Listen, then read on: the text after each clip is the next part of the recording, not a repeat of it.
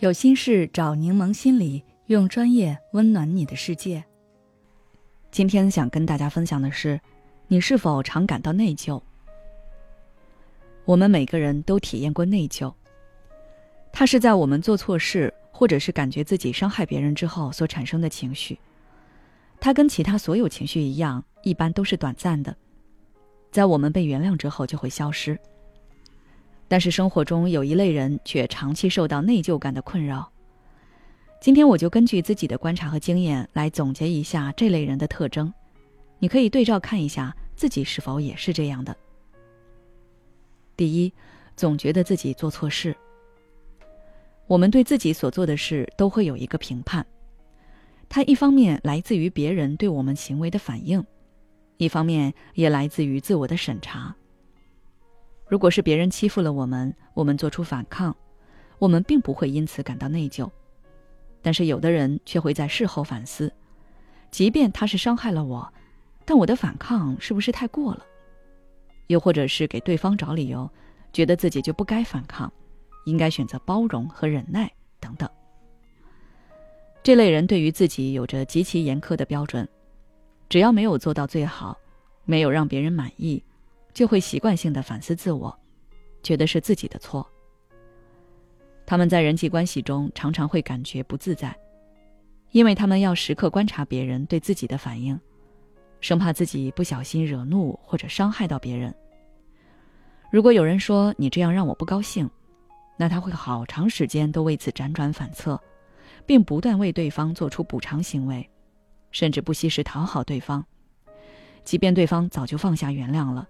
他心里还是会记挂着这件事，觉得自己对不起对方，以后会加倍注意。第二，自我谴责、自我惩罚，这一点可能会让大家感到惊讶，那就是相较于接受荣誉和美好，他们会更愿意接受某种惩罚，即便没有来自别人的惩罚，他们也会自我惩罚。我看过一部犯罪电影，就有这样的桥段。那个恐怖分子是一个极端宗教主义者，他每天都非常严格的按照宗教教义和教规去做，只要自己有一点没做好，他就跪在地上拿荆棘鞭打自己。通过这种类似于自残的行为，他的内心获得了某种安宁。再比如电影《唐山大地震》里，妈妈在救援时因为放弃了女儿而感到内疚，后来儿子要接她去城市生活，她不愿意。他就想过这种清苦的生活，因为这种自我惩罚会让他心里好受一点。这种是可以观察到的自我惩罚，还有的自我惩罚比较隐蔽，是精神上的。他们可能会不断让自己一直体验某种心理上的痛苦，哪怕理智上知道自己该放下，现实情况也是可以逃脱和改变的。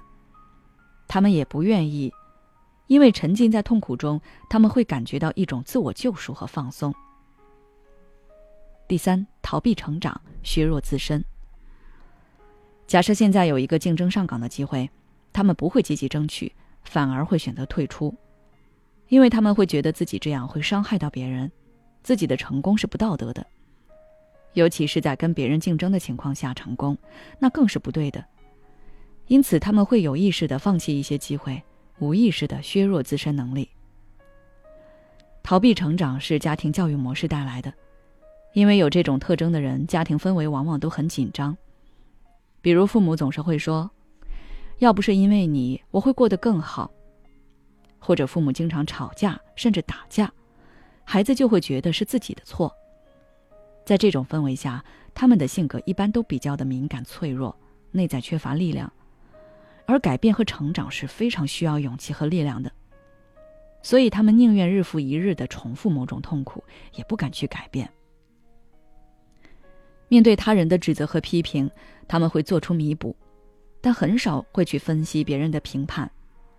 也就是说，他们会自我批评，但无法接受别人的批评。他们会做出牺牲式的补偿，但不会从自身成长角度去改变自己。以上就是本期分享，以后我再出一期跟大家探讨如何消除这种内疚感。如果你还想要了解更多相关内容，可以关注我们的微信公众号“柠檬心理 FM”，回复“弥漫性紧张”就可以了。